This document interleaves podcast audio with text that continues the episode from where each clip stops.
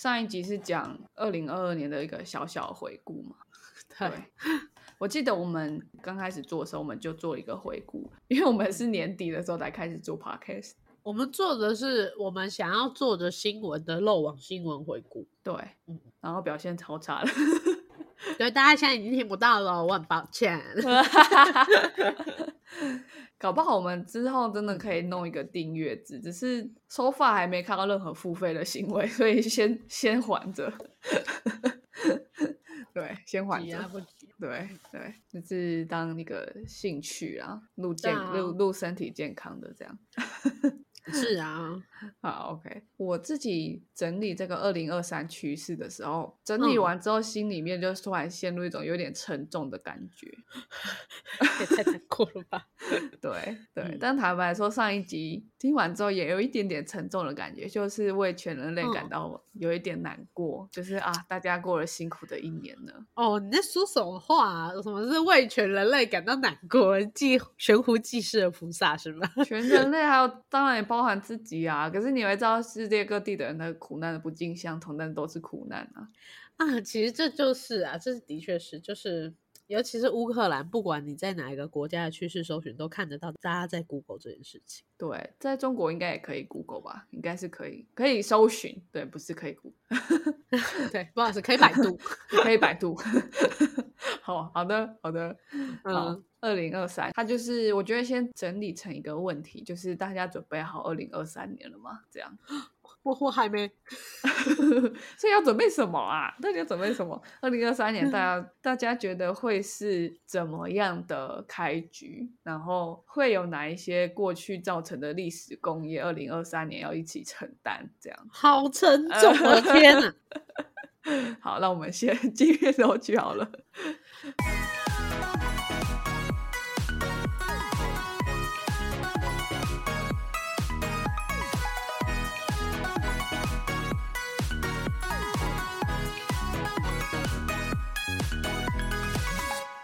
我不知道我老的时候世界会不会爆炸。但我知道再不说出来，我就要爆炸啦！我是 Alex，我是炫，然后紧接着二零二三年就要爆炸啦。爆炸啦！越来越有要接近爆炸的感觉啦！没错，之前那个世界中现在到底剩几秒？可以告诉我吗？对对，末日总要敲响了，太恐怖。好，文明要终结了哇！没有啦，没，我觉得没那么恐怖，就是每年都会有危机感，但都不是那种终结。因为如果说真的世界要终结，比如说文明毁灭，那你就不用担心啊，你就开始进入更疯狂的高飞梦就好了。对啊，因为全人类的事嘛。对啊，你完全没希望了，有什么好难过的？就是在现在这种充满危机跟挑战的时候，你才会觉得难过。没错，我会担心自己没有准备好，然后错过了什么，这才是你会紧张的事情。会这样子想其实是好的，因为你还对自己还有希望，还有期待啊。对你是个积极正面向上的人。对，如果你放弃了，你每天都很开心，好不好？哭。没错，好，那我先讲一个，就是就是这今天的这题就是在问大家说，你为二零二三年做好准备了吗？那有到底有哪些事情我们要提防着提防着？这样，先讲那嗯个《经济学人》，经济学人》在最新一期，就是十二月这一期，它的封面就是又放了我们的蔡英文总统上去，蛮好笑的，就是普丁在中间，然后习近平在普丁的左上方，蔡英文在普丁的头上，这样，所以我不知道为什么普丁在中间，然后然后呃，拜登在他的左下方，然后当然就还有泽伦斯基，对，嗯，然后还有一个我我看不到是谁，有点图片有点太小。好，反正就是它的主题是 The World Ahead 2023，就是二零二三年以后会怎么样，然后就放了这些世界上的影响世界的人物。那当然背景图还有一些，比如说新的好像是什么新的能源啊之类这些议题。对，所以这就是经济学人先他有发一个新闻稿说，哎，他这一期到底在讲什么？就是讲嗯说二零二三年有五件事情，呃，十件事情是呃要呃会一直在二零二三年继续讨论下去的。现在突然有一种那个开始讲星座的感觉，虚无缥缈。对那个能量开始累积，这样会在什么什么时候开始爆发？对，所有的什么星象的人都会有感应。那个摩羯座啊，要注意啊，那个土星要来啦，水星逆行 啊，那个水逆啊。对了，好，我们两个明明都超爱看星座，然后在那边嘲讽他，就是越看人才越不信，不是吗？好，那我那我讲前五个这样。因为因为讲完十个好像还好，因为如果你真的有兴趣，你去看直接去看这一期《经济学人》就好，会更好。对，嗯，对对。然后那第一个就是俄乌战争，但其实不是战争本身，因为战争本身牵涉到的人口并不多，重点是它的有点像蝴蝶效应这样。是对，俄乌战争影响能源价格嘛？那当然对欧盟本身来说是他们最大的影响，可是其实也会造成通膨。那通膨。一个国家的通膨就是一发动全身，就会联动到其他国家的贸易关系啊之类的，然后也会影响到利率。利率的话，如果是欧盟调整了他们的利率政策，那当然也会影响到台湾的，虽然影响不大，但是会影响我们的。呃，刺激市场，然后还有经济成长也会受到影响，甚至会出现粮食短缺。粮食短缺对台湾这个很仰赖粮食进口的小岛来说，就会蛮紧张的。就是不知道大家有没有想过，就是如果有一天我们的船都不能再进出口的话，我们会没东西吃，会没水喝，会没有电。就是这个小岛其实是很难自给自足的。对，以我们现在人类发展的程度来来讲啦。或我们经济发展的程度来讲，嗯，好，所以其实俄乌战争如果真的看那个影响范围扩大的话，是会到这种程度。那它在未来几个月内，它的演变应该我们就会看到一个终局了嘛？那经济学人是说，呃，如果乌克兰打回去打得太快的话，就会对普丁造成威胁。不过这个比较可能性比较低一点。好哦。好，但最有可能的情况，他们认为是就是直接陷入僵局，因为俄罗斯想要使用拖延战术。为什么不是去拖乌克兰，是去拖其他西方国家对乌克兰的援助？援助，嗯，对，因为因为它最直接的影响，短期的影响就是能源价格嘛。然后美国如果又要去干预其他国家的政治的话，对他们内部政局是不是会有影响？也是会的，因为他们历史上就很多次是这样嘛，就是。不管你是一个基于人道的角度，还是基于一个很美国帝国主义的角度去干预别国政治，都会对他们自己内部政治有所影响。没错，对，所以因为会有这两件事情影响到西方国家对乌克兰的援助，所以这件这两件事情对于俄罗斯来说，其实这种独裁国家最大的优势就是它永远不会轮替，所以它可以拖，其他的民主国家不能拖。对。好，所以这是俄乌战争第一个紧张的事情，然后第二个就先讲一下比较不紧张的事情。第二个是会出现的趋势叫报复性旅游。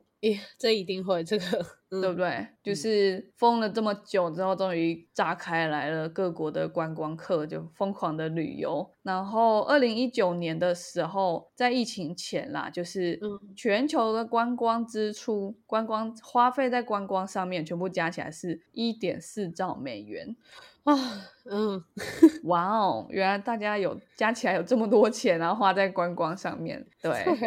就是，嗯，二零一九年的时候是一点四兆美元的一个水准。那我们也许会因为报复性旅游而到这个价格，而到花到这个钱。那其实对呃各国经济，尤其是旅游发旅游业发达国家，对他们经济来说都会是好的。但是其实因为通膨的关系，所以好像实质上不是那么多钱的感觉。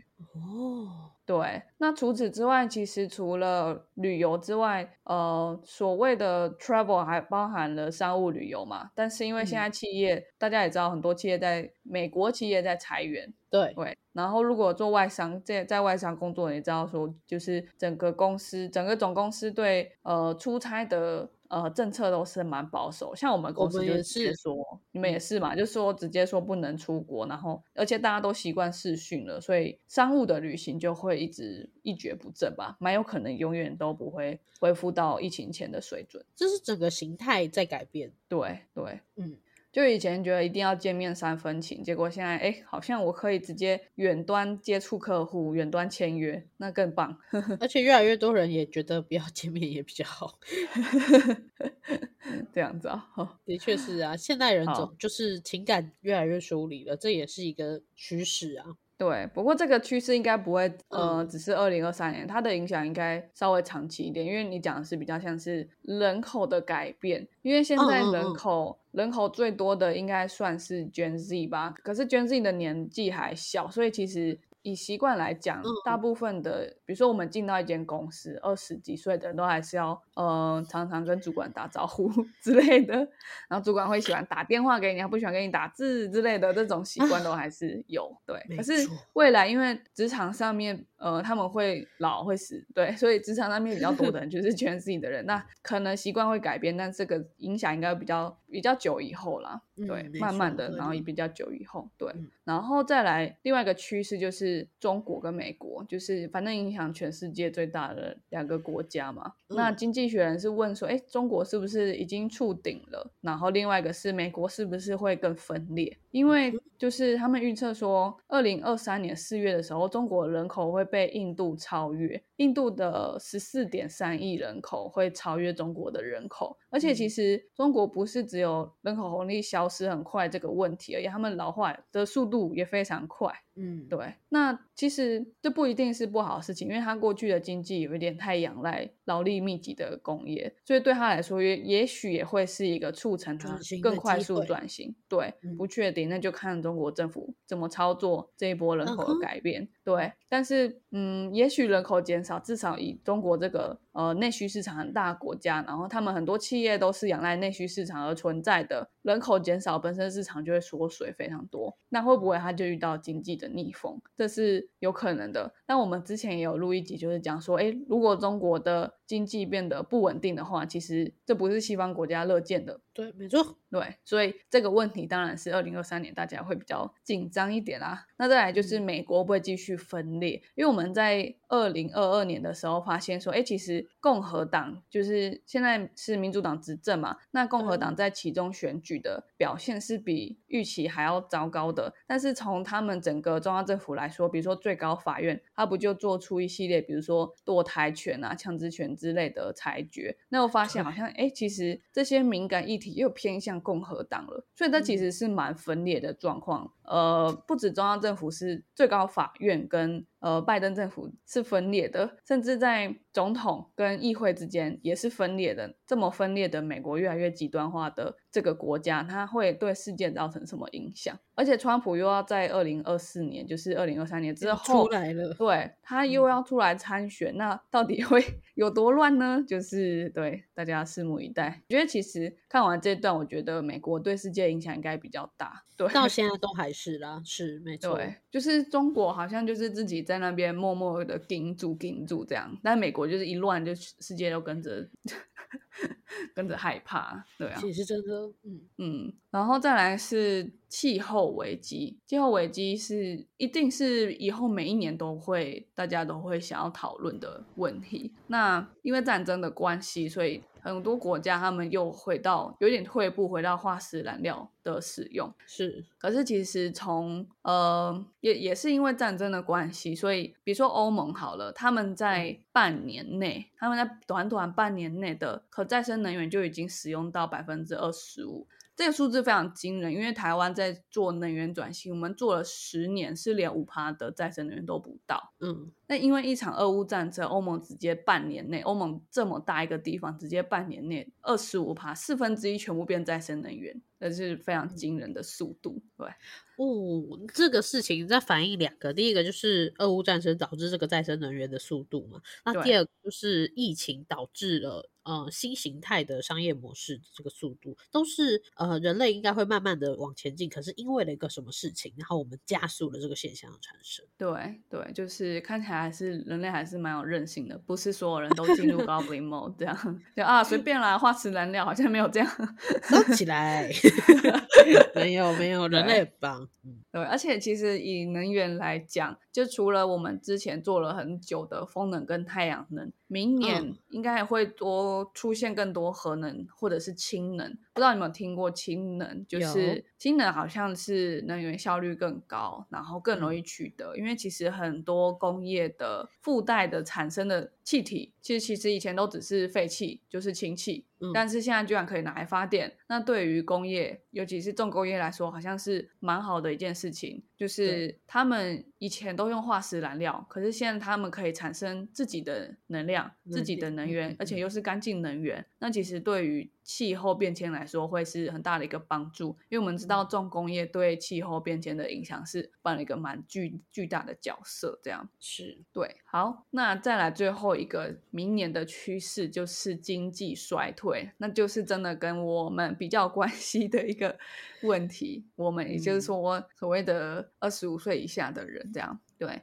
因为各国央行他们就升息去打压通膨嘛。那可是呃，可是这些主要经济体都是预期会进入衰退。其实衰退对于整个经济循环来说，就是它是一个正常的事情。嗯，它的问题不是会不会衰退，而是衰退多久，这才是一个比较大的问题。那现在又有能源价格飙涨。然后它可能也可以说是一种什么新冠疫情的后遗症，这样对。那经济学他是认为说，美国的衰退应该是温和的衰退，可是欧洲可能会是比较严酷一点的衰退。对，那另外一个就是强势的美元会伤害受到粮食价格飙涨的呃影响的贫穷国家。嗯，粮食价格飙涨对台湾来说应该会也会是痛苦的。可是台湾本身物价是低的，然后我们 GDP 也是偏高的，所以影响会比较少。可是如果你去想象一下其他国家，如果它对美元的汇率变动的非常大，而且它的粮食又很仰赖进口的时候，那对他们来说取得粮食就会变得很困难。那当然，你看另外像欧洲。嘛，像欧洲，他们需要，他们不管如何，在零下负十几度的地方，是不是一定需要暖气？没有暖气怎么活？对对，那暖气怎么来？就是如果他们没办法有稳定的能源，就一定会受到俄乌战争的影响。那这不是一个很很什么很高层次的国家跟国家政府之间的问题，它是一般人民生疾苦的问题。对啊，而且冬天就是要来了啊。对。对。那气候的变迁，我们也会不知道说气温的变化会到多剧烈，这个我们也不知道。对，好，所以 以上这几点就是二零二三年我们过去造成的历史工业，在二零二三年会比较有有可能受到这个能量场影响，呃，对大家先做好准备的事情。这样，你这样一讲完，完全知道你片头之前在说为什么会让你感到很难过、很哀伤、很紧张，因为实际上就是这样啊。对啊。嗯，而且就是，而且你每过一年都会觉得自己就是就是长大一岁嘛，你你会更容易受到那些以前听起来虚无缥缈的事情，现在越来越有感觉的事情。对对对，就小时候就觉得啊，战争刚什么屁事，明天还不是要考试这样。对。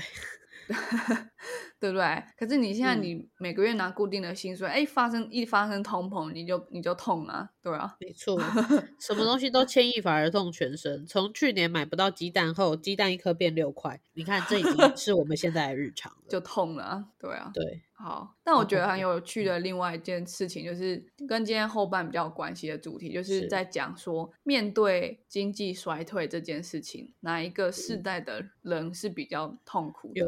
嗯嗯嗯嗯。对，就是他们比较早开始准备，因为他紧张，他害怕。嗯，对。那 LinkedIn 就很喜欢做这种设备啊，他因为他就 是一个 就是一个白领阶级的平台嘛。然后，然后我自己很喜欢看这样，他就去做了一个设备，他就是调查呃一万一千个已经有在工作的成年人。那当然是就是地理区美国为主嘛，所以台湾的话，我们就是参考看看，对，参考看看。他说：“从这四个 generation 来看，说，哎，谁最谁最早开始准备，就是全球的人都预期会发生的经济衰退。结果他发现，就说在在将近七个项目里面，有六个项目都是 Gen Z 的人最早开始准备。哦。”哎，为什么？就是对呀，大家不是说都说什么草莓族吗？对啊，以为我们是 Goblin 时代哎，结果 Goblin d 原来不是我们嘞。对啊，我以为我们是最烂的 那个时代，我们我们好像最软烂的一代，好像常常被这样讲。错错，哎，还是只有台湾，我不知道，因为这个这个研究只有美国。哦，美国的年轻人比较有为，这样子不好意思。我 沾了人家美国人的光。对，好，那他就说，就是 Gen Z，就是如果比较多有共识的分界，就是九七年，所以我们就是勉勉强强说自己是 Gen Z 这样，九七年出生的人。对，那现在我们是最老的 Gen Z，二十五岁，因为二十五岁以下这些人已经蛮多人在踏入职场了嘛。对，那哎，为什么刚踏入职场的菜鸡就觉得说，那个那个经济衰退会影响到我？你不觉得很有趣吗？就是我用一个很搞笑的想法，因为继承了大笔遗产，经济衰退导致你的房子不是你的房子。对，就是对，就是觉得哦，我好像会，我如果继承来这些，就要缴一堆税，怎么办？没有，没有了，就异口同声。好，就是除了捐捐自己在上一代就是 millennium 嘛，就是说千禧世代。那千禧世代最最老，他们已经踏入四十啊，踏入四十岁了。嗯，然后再来就再往上一代就是 Gen X，就是被失落的一代。然后再再往上就是 Boomer，就是以以捐自己来说，就是他们的阿公阿妈，就是所谓的 Boomer。对对。那就比这四个世代去看，去问他们说：“哎，你是你怎么去应对衰退的？”然后就发现说，比如说，嗯，减少缩减支出好了。捐资里面就超过一半的人都说我有我有缩减支出，那这个比例是比其他世代都还要高出来蛮多的。对，那通常都是捐资最高，然后再来 millennial 是次之。哦，有没有想过捐资会这么容易缩减支出？是因为捐资有太多没有必要的支出。但没关系，总之他为了这个去改变，对，就是好的，对对。我觉得，我觉得你说的也是，因为如果你讲你讲 boomer，就是现在已经杀光了吧？他每天要买什么？他也没有，他也没有要买什么，保健食品少买一点吗？不 是吧？他是问你爸妈，他每他也没有每天哦，有些也许有些人每天网购啦，对啊，但也对他们来说也不是一个很习惯的事情。这样，那我们除了我们就有各式各样消费的花招啊，去去网红咖啡厅有没有什么？然后然后去偶尔又去露营一下啊，然后又。又网购什么啊？然后排队排什么东西啊？就太太多花招了。对啊，一出生就陷入资本主义这样。看，好可怜。对啊，那 Millennial 他们至少都蛮多都成家立业，那当然会特别担心。是是，对。不过我看的，我看了之后觉得特别奇怪，就是蛮多的调查都他们。我觉得他们作者一定都不是卷子但他们都是觉得说，为什么卷子这群人他们会特别担心自己受到经济影响，是因为比如说他们小时候就见证过呃 dot com bubble 啊，或者是见证过 SARS 啊，或者是什么九一一攻击，然后就想说，come on，这个时候我们根本没有印象，好不好？对呀，对呀，对一个捐 Z 的我们而言，那个事件是有发生，没错，就当我神童就对了。对啊，在我心里其实没有留下任何东西。那就觉得这个推论怎么会好像蛮主流的，就觉得有够诡异。就是好像我们很小就经历什么 financial 的呃的创伤，屁啦，没有啊，其实没什不好意思。那时候还在看卡通，好不好？对啊，想太多。对，所以我觉得这个推论是。蛮怪异的，对。你要说你应该说买了你有受到影响比较大吧？至少他真的可能开始有零用钱或开始赚钱的时候，他发现这个世界的经济受到几个特别特定事件影响，然后很恐怖啊。我也觉得，我也觉得他们应该比较有感觉。我觉得，就 应该不是觉得自己啊。对。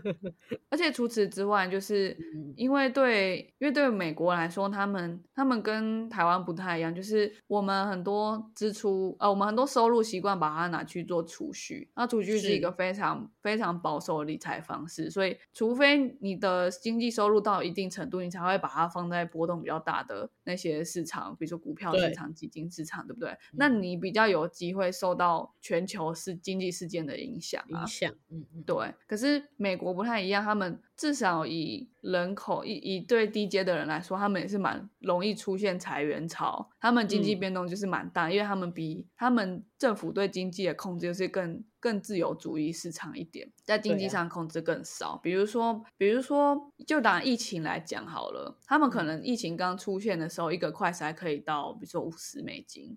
然后一个口罩可能台币五百块这样，就是会这样，香港也会这样，但台湾人就会觉得哎很难理解。那这些其实我们经济受到蛮大的控制的，政府的控制。所以你看美国，它是不是这种政府管制对市场管制更少的地方，就特别容易受到国际国际这种大事件的影响？对，所以好，我觉得第一个是这个推论可能真的只有在美国或者是其他政府对市场控制少的国家，他们会有一点印象。对，但是我觉得以七岁八岁就会有印象来讲，是他是怎样神童 神童，对，就神童啦，神童无误啊！我才不相信我们这些经历过呃 SARS 的小学生 真的会记得。你最记得要戴口罩很麻烦吧？我我只有一个印象，就是本来想可以去悠悠台里面跳舞，然后会上电视，结果不行，这样。对啊，就是这种很可能而已啊，就很废的回忆啊。对，或者是原 本可以去那边玩玩溜滑梯的，啊，现在都不行，就就这样。对啊，就这样而已。我觉得倒不如说，就是因为在因为在我们长大的这二十年间，就是特别常出现什么黑天鹅啊，什么什么灰犀牛这种影响全球的比较预期不到的经济事件，然后我们会比较常听到，但顶多就是常听到。因为你真的，因为你真的会很受到创伤的人，应该他至少现在都三十以上了吧？在那些事情发生的时候，他至少要三十以上，他才会有把钱放在股票市场的那种机会存在吧？对。或者是实际去买东西，我我们根本没有这个机会啊！对对，嗯嗯。所以，我我就觉得，嗯，好哦，就是这个东西，也许我们再把它，对，再把它往上推一代吧。可能就是现，假如他，假如 Linkin 觉得是二十五岁以下，那我们可能就觉得是三十五岁以下，三十五岁以下的人可能开始做这些准备。我自己的，我自己乱想的结论是这样。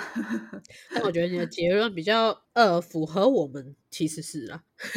对对啊，好，那第一个讲的就是到底做了哪一些措施。我觉得就这这七件事情，大家也可以。思考一下，说，哎，你是不是，嗯，去年好像对于股票市场有点乐观，然后买很多台积电怎么样？你可以先想想看，明年你会怎么安排？因为因为其实明年有蛮多挑战性的事情出现的。对，是。那 cutting spending 的话，本来就要做嘛，就是，对啊。那另外一个他们要做的事情，他们正在做的事情就是延后你的呃金额比较庞大的消费。比如说买电视啊，或者是装潢啊，或者是买房子，就把它延后。不是啊，但我认真说这件事情，它已经不是延后问题，它就是其实你可以没有必要去做事情。那哦，那应该是 cutting spending，对啊，对啊，对啊。但如果你要买很重要的东西，我不知道哎，有什么东西很很大笔又很重要？房子吧，结婚房子，结婚嘛，把它就又就蛮多人就把它延后，大家可以考虑看看要不要延后。对。你可以不要。我觉得，我觉得所有延可以延后的事情，其实都可以 cutting。可以延后的事情，其实就不重要。真的重要事情马上就做，是不是？哦，没错。例如你得了一个癌症，然后你要去化疗，你可以说你明天再做吗？是不是？搞 l 我不要化疗。嗯，好，然后第三个我觉得听着蛮辛苦的。第三个他们做的事情就是更认真的工作，或是工作的时数拉更长。可是现在根本全球缺，全球没有，就是在，唉，现在全球。就是没有这个薪资，你你怎么花更多时间去工作？就我想说他是硬要加班，是不是 还是怎么样？不行啊，现在加班没有加班费。那我就想说，也许其实，嗯，应该说其实搞不好很多美国人在二十五岁，你说二十五岁以下的人，可能他们很多人还没有真的踏入一个很稳定的职场，他可能还在比较一种摸索期，就是哎，我可能工作一下，又觉得回去念书好了，还是怎么样之类的，我不知道。对，也许是这样，所以他们很。很有可能其实是兼差，那兼差你就可以更认真兼差，也可以拿到小费啊。他们是一个会给小费的国家，或者是说做更多兼差的那个加班，把它加起来这样。对对对，我觉得也许是这样。然后可是你问了这一题，就觉得我就觉得那当然，Boomer 他怎么可能会做更多工作？他已经退休了，好不好？所以这这一题一定是卷自己最多啊。对，本身情况不一样，条件不一样。对对对，而且 work harder 你会有更多钱吗？我我不确定。但是你说退休生活 work harder 会不会有更多钱吗？对对，boomer 而言，boomer 想说，嗯，关我屁事这样。对啊。对，他填这个问卷的时候头上都是问号。他只想说，他只他可能想说，叫我填这个问卷的啊，肯定是个 Gen Z 这样。对，或者他在思考是不是房租应该多收一点。哇靠，好狠啊！是啊，好。然后第四个我觉得比较有建设性一点，就是呃，就是考虑去做更稳定的工作，这样。嗯，对。那我觉得这个也许是，也许我们身在台湾也是可以考虑一下，就是对，因为我是觉得俄乌战争不见得会真的对台湾有很很剧烈的影响。可是比如说我们那时候，我们刚刚讲第三个就是中国的经济触顶。那中国经济触底，如果它真的开始经济有很大的变动的话，它是很有可能就是靠更多其他的做法去维护它的内部的团结性嘛。那我们都知道台湾被他们弄成一个帕拉迪岛上的恶魔，对不对？所以这个就是这个就是我觉得会比较可能对台湾有点影响的的部分，对啊，对啊，例如说进我们的农产品啊，例如怎样啊。对，那就蛮讨厌的。所以，如果你觉得这这部分比较影响到你的话，可以考虑海外工作啊。对啊，嗯，把收入移从台湾移走了。对，对啊，对啊。我觉得这个也因为工作也不是说你想出国去工作就马上会有国外工作，它是一个比较中长线的做法。对啊，那也许也可以开始考虑。而且，其实我觉得这件事情本来就很自然，因为台湾薪资真的不高。是对，尤其以非二类的人来说啊。Alex，我就不知道，但非二类的人来说就不高，对啊，所以就本来就可以考虑出国工作，而且我们真的不知道中国接下来会怎么样，因为它的变化还是蛮多的。比如说习近平真的继续连任，他们以前没做过的事情，这样对啊，对。嗯，中国可能都是不知道自己下一步是什么。对，我觉得现在他们应该也不知道。对，所以就连我们台湾住在他隔壁，然后最常密切观察他的国家都不知道，那全世界一定都会严重的错估中国。是啊，对。好，然后再来第第几点啊？一二三四五。好，第五点是卖掉你不需要的东西。听起来就很像什么年终大清仓所要做的事情，对啊，卖掉你不需要的东西，然后啊，其他人在 cutting spending 卖得掉吗？不哦，这一点就看谁先出手喽。这就觉得有一有一点对，还是因为你把它你不需要的东西卖掉，变成别人的 big purchase，别人的大笔采购变得便宜，他就买入了。我不知道，这听起来有点矛盾。啊，我知道，他捐自己的人卖掉他不需要的东西，然后他们的呃阿公阿妈就把它买起来，这样他啊没关系，我给你钱，这样是啥想不是吧？直接获得一转性收入。好，然后另外一个第第六点，我觉得也是一个应该蛮美国特色的东西，就是去做另外一份工作。就其实大家应该有知道说，比如说什么零工经济啊，work from home 啊，什么都是美国那边出来的嘛。他们工作形态是比较容易出现改变的。对，那台湾就是工时太比较长啊。其实这件事本身就有很趣。对，那因为台湾的做的事情是比较 routine 的，因为是产业链比较中下游嘛，对啊，所以本身做的事情是 routine，那那每天一到五，然后八个小时要做什么都不太会改变。对啊，而且我们的经济还我觉得还蛮单一的，就是制造业为主，所以它就是一个形态，可能职场就只是依着制造业为主的这种形态而设定出来的。可是美国是各种产业、各种事情都可以成为一个产。业嘛，电影是一个产业，台湾没有，台湾没有产业化嘛，也也没看过一个地方，就是大家去那边是为了追一个电影梦，还没有，他没有出现一个产业群聚啊，或者是产业分工可能有，但只是比如说去成立一个 studio，然后去接其他外国的电影公司，什么特效啊什么的，一小部分，对，嗯。台湾的产业化是比较少，所以我觉得不太容易说做到做到什么很特别的工作形态。这样，当然现在也是有一些，比如说 YouTuber 啊，或者是什么斜杠啊，像我们之前访谈的冲浪教练斜杠影片影片影像制作嘛，对不对？那这个就是真的很少，这真的就是完全是 outlier，对吧？对。好，然后最后一个是最后一个是 Gen Z 做比较少的，然嗯后是嗯 Gen X 做的比较多，就是好 Gen Z 的紧张哦爸爸代、爸妈带做的比较多我。好紧张，是因为我在想说，这个这个完全会不会是一个反指标？搞不好你等一下讲了，发现诶没有啊，这是其实 Gen Z 做的多。我我觉得应该没有，因为因为哦这一点是嗯，偿还你的负债。学贷算吗？我对啊，你看我们只有学贷，而且我们学贷很少。你说跟美国比的话，我们学贷很少，对啦，对不对？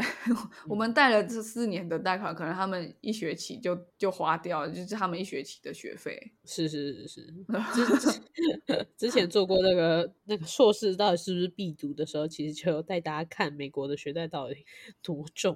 对啊，非常恐怖。所以去偿还负债的话，是 Gen X 比较多。因为如果假假如你以学贷来讲，其实很多学贷真正贷款的是 Gen Z 的人的爸妈 Gen X。哦，对对，而且这种情况特别常出现在更呃更政治经济弱势的族群。哦，嗯，对，所以学贷已经有点造成美国不太能做，不太能做到那个阶级流动的事情了。所以那个拜登才要去呃去撤撤免嘛，这样讲嘛，反正就是让很多人呃撤销掉一点他们的学贷。嗯，对好，反正 anyway 就是有这几点是美国人正在开始为呃可以预期的经济衰退做准备。那我自己看完之后就觉得，哎，其实我发现哦，其实呃，美国的年轻人他们是有这样的想法的，有这样的准备的。那当然就是嗯大家成长环境跟对未来的预期是不同的。可是如果你只是跟身边就身边都是一样的类型的人，可是我们现在是蛮容易受到外国事件影响的话，你也可以看一下别的国家的跟你同年纪的人他们在想什么，跟他们做了哪些行为，就可以参考一一下了。对，好，然后最后呢，就是我们之前有做一集在讲说，哎，经济衰退好像其实对健康好一蛮好的。对，坏经济好健康。对，所以就是就这那个结尾就让他开心一点，就大家有兴趣可以去听那一集。那一集是从就是 New York Times 一集一个很、嗯很久以前，两千零八年的时候的一篇文章做主题来讲的。两千零八年就是大家很印象很深刻的一个经济衰退的时候嘛，所以他就出了一篇叫做《Are Bad Times Healthy》，就是呃在不好的时候是不是其实大家变得更健康？那这个逻辑是什么？就是呃经济衰退的时候，好像反正你也没办法工作，你就在待在家里，然后诶不工作的时候更有机会关注自己的健康，然后就变得健康了。嗯哼，对，然后实证上就发现说，诶，一九七四跟一九八二年历史上两次比较，呃，以西方国家为主啊，就是那时候的两次 recession，、他们的死亡率竟然很快速的下降了。哦，对，所以大家并没有在经济衰退的时候想死，而是在经济衰退的时候就觉得，哎，我好像也你要怎么努力去拼业绩，好像也拼不了，因为那是环境的问题，然后就开始关注自己，然后就变得健康，把更多时间花在家人跟自己的身心灵上面，就觉得哎，嗯。好像不错，对。好，反正最后就让家大家转念一想啦。那如果你也不想要 cutting spending 啊，你也不想要 做多多做一份工作，那你就看看自己可不可以在二零二三年变得更健康吧。对啊，对啊，先活下去吧，没关系啊。对啊，就这样，开心的活，开心的活，身心灵都要都要健康，就开心的活。好好活下去，搞不好最后就只剩你了。什么东西？什么东西？那 Alex，你听完之后有什么感觉？对啊，我就想说，因为世界也在变迁嘛，那这个可能环境越来越糟糕，我们最后可能只有就是身体非常健康的人才活下去。你难保会不会明天又出现了一个新的 COVID，哦，对吧？那我们就是好好照顾自己吧，搞不好最后你就是熬成那个三趴的人类之类的，谁知道呢？就那就先不要那么快进入 Goblin mode，感觉有点不健康，对身体啦，搞不好心灵会更健康。但我觉得暴饮暴食好像并不会让身体健康。对没错，没错，没错。对，好，好，那我们今天的 podcast 就到这边啦，我们下次再见喽，拜拜。拜拜。